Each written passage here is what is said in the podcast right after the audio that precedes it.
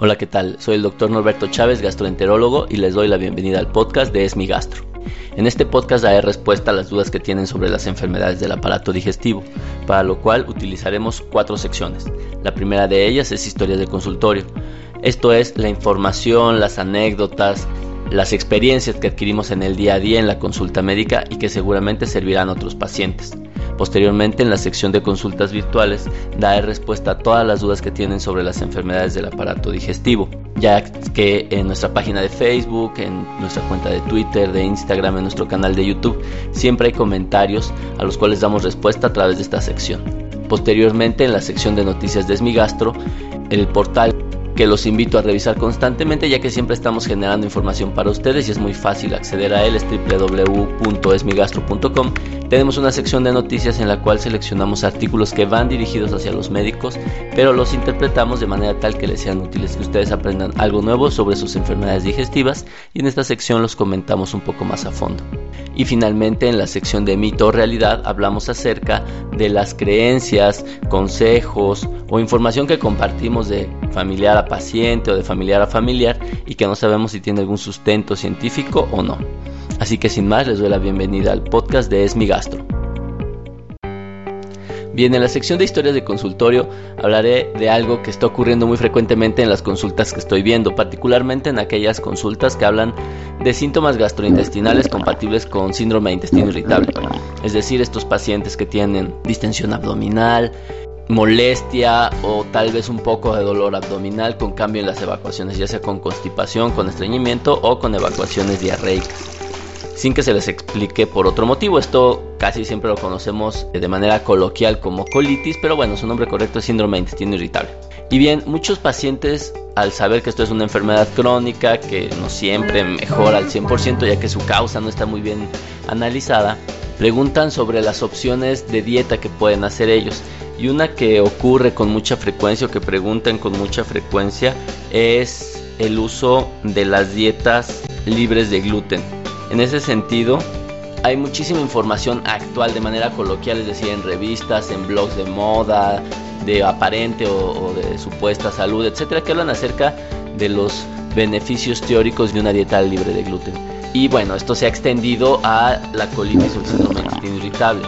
Y esto se debe a que hay una entidad que no se ha descrito muy bien, o sea que todavía falta bastante información, que es como un paciente que es intolerante al gluten pero que no es celíaco y esto suena extraño, ¿no?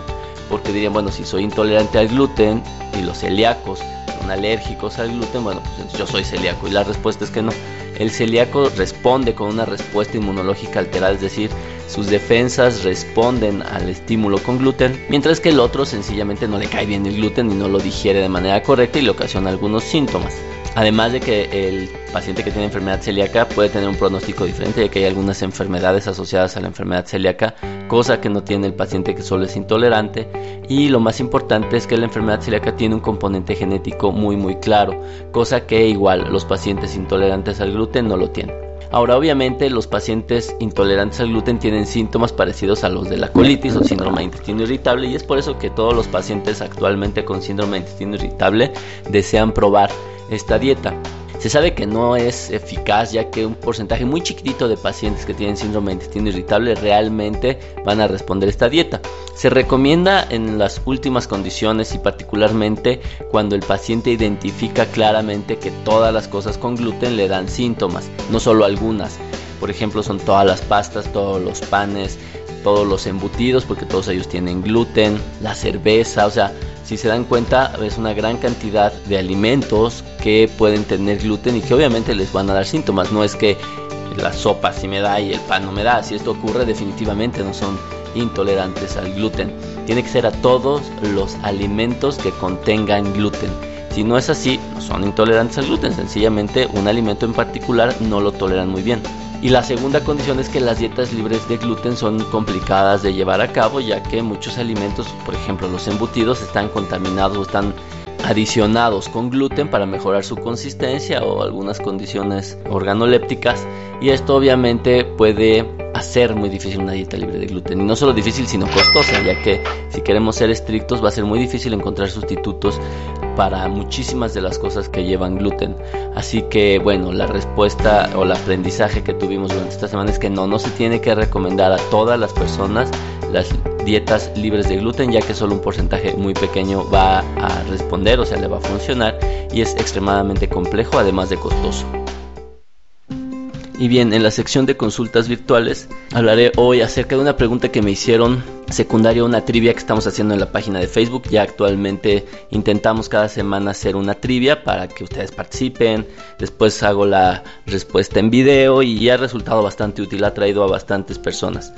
Y en esta ocasión hablábamos acerca de la gastritis, un tema que es muy frecuente, que seguramente todos hemos padecido, que en realidad su nombre correcto debería de ser enfermedad acidopéptica, pero bueno, todos la conocemos como gastritis, y esta enfermedad va desde pequeñas ulceraciones en el estómago, erosiones e incluso es hasta pequeñas molestias únicamente. Pero bueno, algo que se preguntaba mucho en este tema era si el té podía dar síntomas o no, ya que muchas veces ubicamos cosas mucho más evidentes, el té y el té nos parecía como algo natural. Lo que ya no pude describir muy bien en toda la trivia, porque bueno, obviamente por cuestiones de tiempo y obviamente el escribir no necesariamente es el mejor formato para responder a todo esto, es que la gran mayoría de estudios que hablan acerca de los factores de riesgo analizan grandes poblaciones, es decir, no van de persona en persona, muchas veces hacen encuestas y las encuestas no son tan finas como para saber si los distintos tipos de té, ya sea el de canela, el de manzanilla, el té verde, etcétera, pueden ocasionar gastritis. Se sabe también que el té no es completamente inocuo, finalmente es una infusión, es algo que al alcanzar cierta temperatura expide algunas sustancias las cuales pueden tener algunos efectos adversos como cualquier otra sustancia. No importa si esto es natural, si es artificial, el origen no importa porque al final del día el principio es el mismo, es decir, es extraer un componente de la planta o de la hierba a través de agua hirviendo básicamente. Y bueno, lo que sí dicen los estudios es que consumir grandes cantidades de té, o más de dos o tres tazas al día, se asocia a síntomas o a la presencia de gastritis. No se sabe exactamente cuál es el mecanismo preciso. Pueden ser algunos de sus componentes, ya que algunos pueden contener alcaloides o algunos pueden tener sustancias que inhiben la producción de moco dentro del estómago que son nuestras barreras de defensa para el ácido y obviamente eso puede ocasionar gastritis o una úlcera. Creo que en este sentido la recomendación finalmente sería que si consumimos té, pues lo hagamos de una manera racional, que no consumamos grandes cantidades de té y pensar que es completamente inocuo. Al menos los estudios epidemiológicos sí demuestran que existe una asociación con la presencia de gastritis. Y bien, en la sección de mito o realidad hablaremos acerca de algo que parece frecuente y que la gente lo considera normal. Es decir, casi siempre cuando cualquiera de nosotros tiene una infección gastrointestinal, una infección de vías respiratorias, particularmente esas, porque las infecciones urinarias son diferentes, casi todas ellas sí tienen un origen bacteriano, pero bueno, incluso hasta con infecciones de vías urinarias, siempre tenemos a alguien que nos recomienda un muy buen antibiótico o un potente antibiótico que es inyectado, ya saben, todas las cosas que uno le quiere atribuir a un buen antibiótico. Lo que se nos olvida y lo que es una pregunta de mito realidad si los antibióticos son dañinos, es decir, si pueden ocasionar algún daño a nuestro cuerpo, porque algunas veces los consideramos inocuos. Lo que ya se sabe es que el consumir antibióticos con o sin indicación puede predisponer a superinfecciones, es decir, infecciones por organismos, por bacterias que son muy muy agresivas que no responden ya después a casi ningún antibiótico y que en algunos casos pueden comprometer la vida del paciente. Una de ellas, y la que se escucha más frecuentemente, es una infección por una bacteria que se llama Clostridium difficile, donde el principal factor de riesgo es tomar antibióticos. Ahora bien, entonces dirán, bueno, pues es que es culpa de los médicos que me recetan antibiótico para todo, que probablemente sea una de las condiciones. Por eso es que actualmente ya solo se deben de indicar antibióticos en condiciones precisas completamente. Es decir, cuando hay una confirmación clara de un proceso bacteriano no a toda la infección que encontramos y menos si son gastrointestinales o de vías respiratorias, las cuales por lo general son virales. Sin embargo, al que no le echamos la culpa es al vecino, al tío o al papá que nos receta un antibiótico sin indicación médica, sin saber exactamente lo que ocurre y esto nos puede exponer a un riesgo bastante alto de adquirir infecciones muy agresivas, así que si es mito o realidad que los antibióticos son inocuos para el organismo, no, no son inocuos, pueden ser muy agresivos y pueden tener complicaciones que incluso pueden comprometer la vida del paciente. Así que por favor, no se automedique.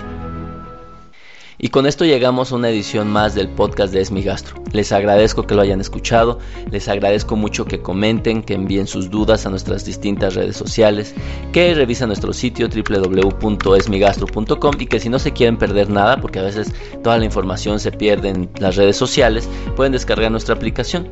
Entran a la tienda de aplicaciones de Google, eh, escriben Esmigastro y ahí pueden descargar una aplicación gratuita donde van a encontrar toda la información que publicamos periódicamente para ustedes.